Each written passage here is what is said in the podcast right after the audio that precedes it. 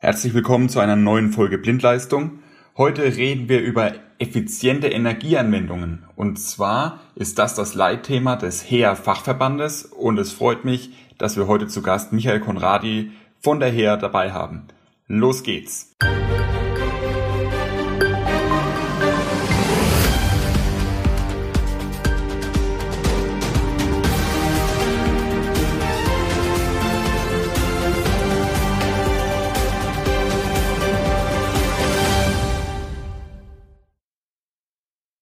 Herr Konradi, erklären Sie uns mal ganz kurz, wer Sie sind, was Sie bei der HEA machen und für was die HEA denn eigentlich steht. Ja, Herr Schlegel, erstmal vielen Dank, dass ich die Gelegenheit habe, jetzt schon zum zweiten Mal bei Ihnen Rede und Antwort zu stellen. Also ganz herzlichen Dank, dass wir die Gelegenheit haben.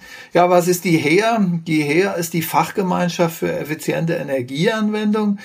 Und wenn man dann die Abkürzung HEA und Fachgemeinschaft für effiziente Energieanwendung sieht, wird man feststellen, dass das nicht zusammenpasst.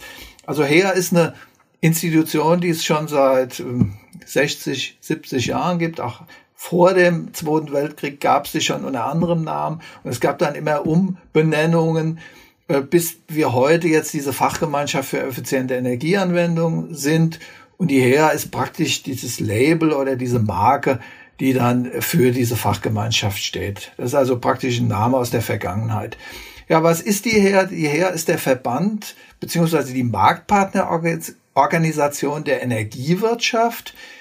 Das heißt, äh, wir vertreten zu bestimmten Fachthemen die Energie- und Wasserwirtschaft über den BDW, den Bundesverband der Energie- und Wasserwirtschaft. Wir vertreten die Elektro- und Elektronikindustrie, also ZVI ist Mitglied bei uns, die großen Handwerksverbände äh, Sanitär, ZVSAK und Elektrohandwerk, ZVEH und Fachgroßhandel. Darüber hinaus haben wir noch Einzelmitgliedschaften von Unternehmen der Geräteindustrie. Okay, also ja, wir halten hier fest, der wichtige Teil für unseren Podcast heute wird auch hier wieder die Elektroinstallation sein, beziehungsweise alles, was sich rund um Strom und Spannung dreht. Ähm, also mit welchem Teil der her kommt denn der Elektroinstallateur denn am ehesten in Kontakt? Was interessiert ihn denn an den Arbeiten der her? Ja, Herr Schlegel, ähm, es ist so, dass wir aus der Vergangenheit ein ähm, Verband sind, der sich mit der Stromanwendung beschäftigt hat. Also unsere Wurzel liegt in der Stromanwendung und das betrifft eigentlich praktisch hinter dem Zähler diese gesamte Anwendungstechnik über die Haushaltgeräte, über die Heizungstechnik, jetzt auch Lüftungstechnik, Warmwasserversorgung und natürlich als zusammenfassendes oder zusammenhaltendes Element die Elektroinstallation. Jetzt beschäftigen wir uns natürlich hauptsächlich mit der Elektroinstallation ähm, nach dem Zähler, wie Sie schon gesagt haben, Herr Konradi.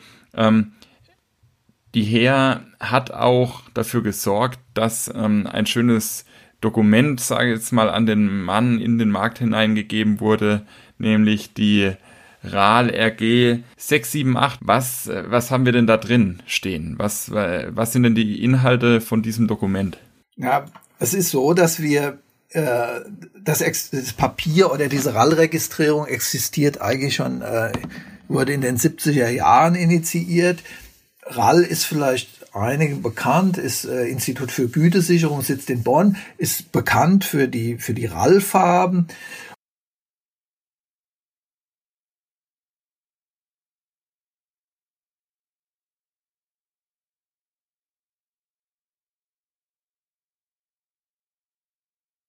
In unserem Fall geht es um die Ausstattungswerte der Elektroinstallation.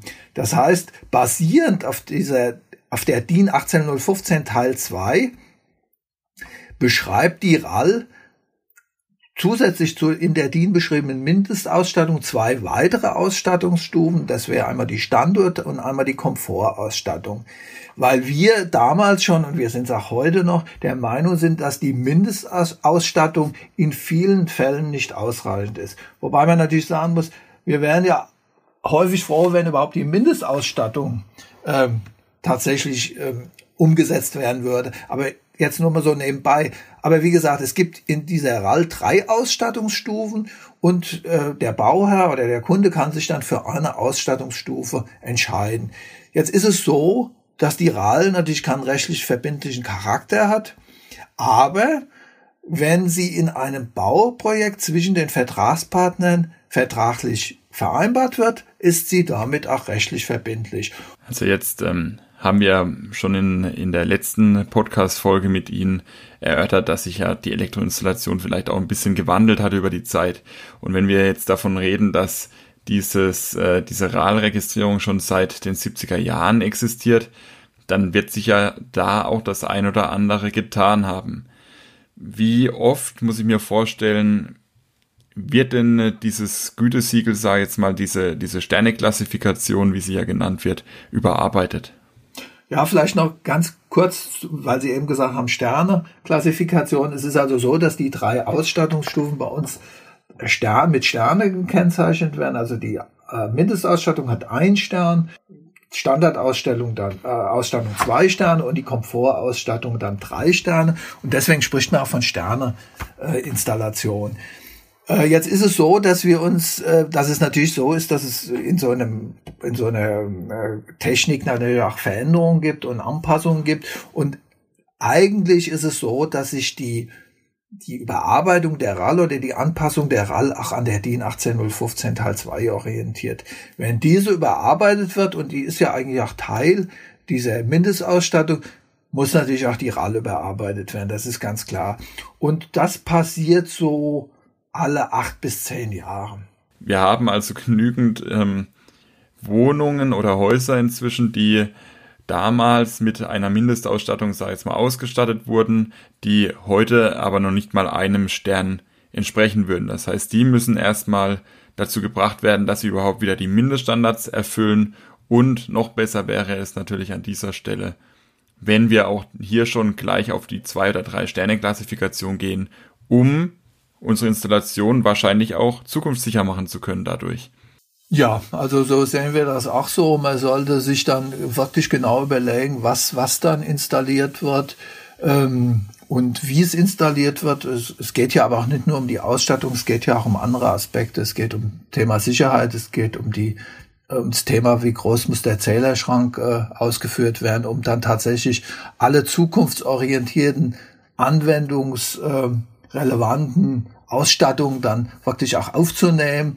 Ähm, es geht um Elektroinstallationsleerrohre, die ich vielleicht auch vorbereitend schon installiere, wenn ich auch im Grunde noch keine Ausstattung dann wähle, aber ich bin im Grunde dann auf bestimmte Dinge vorbereitet und ich glaube, das muss man als großes Ganzes dann sehen.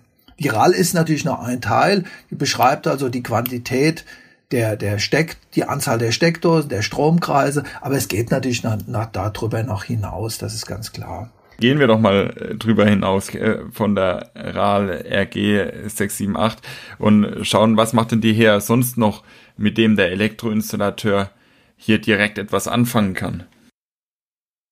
Ja, die HEA ist natürlich im, im Bereich äh, Digitalisierung äh, tätig. Wir haben zum Beispiel jetzt äh, eine BIM-Broschüre erarbeitet, die, sagen wir jetzt, ähm, die, die Player, die bei uns, sagen wir mal so, organisiert sind, auch über zukunftswichtige, über Themen äh, informiert, die vielleicht, diese vielleicht noch nicht so auf dem Schirm haben. Äh, wir sind natürlich jetzt auch im Thema Smart Meter Rollout sehr aktiv. Wir werden ähm, in Kürze praktisch einen ähm, Kundenrechner oder einem Kundentool äh, veröffentlichen, wo sich der Kunde dann über seinen Stand informieren kann, ob er bald ein Smart Meter installiert bekommt oder auch nicht. Wir haben beschäftigen uns im Moment äh, sehr stark mit dem SRI-Indikator, der, äh, sagen wir mal, im, im, im Zusammenhang mit der Renovation Wave äh, EU-seitig auf uns zukommen wird.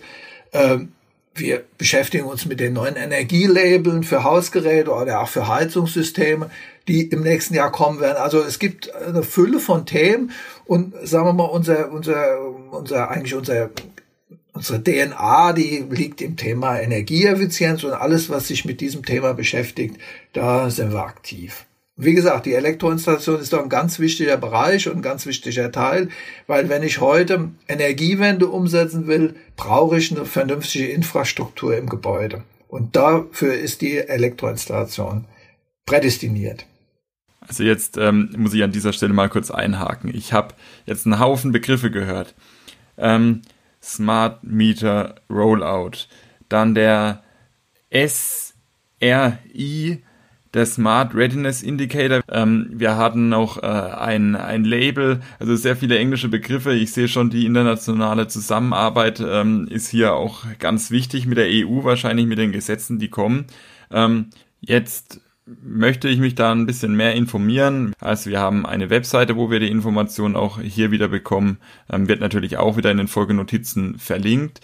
Ähm, ansonsten äh, die RAL RG ähm, 678, die werden wir auch äh, verlinken, beziehungsweise ein Dokument, wo wir es finden können.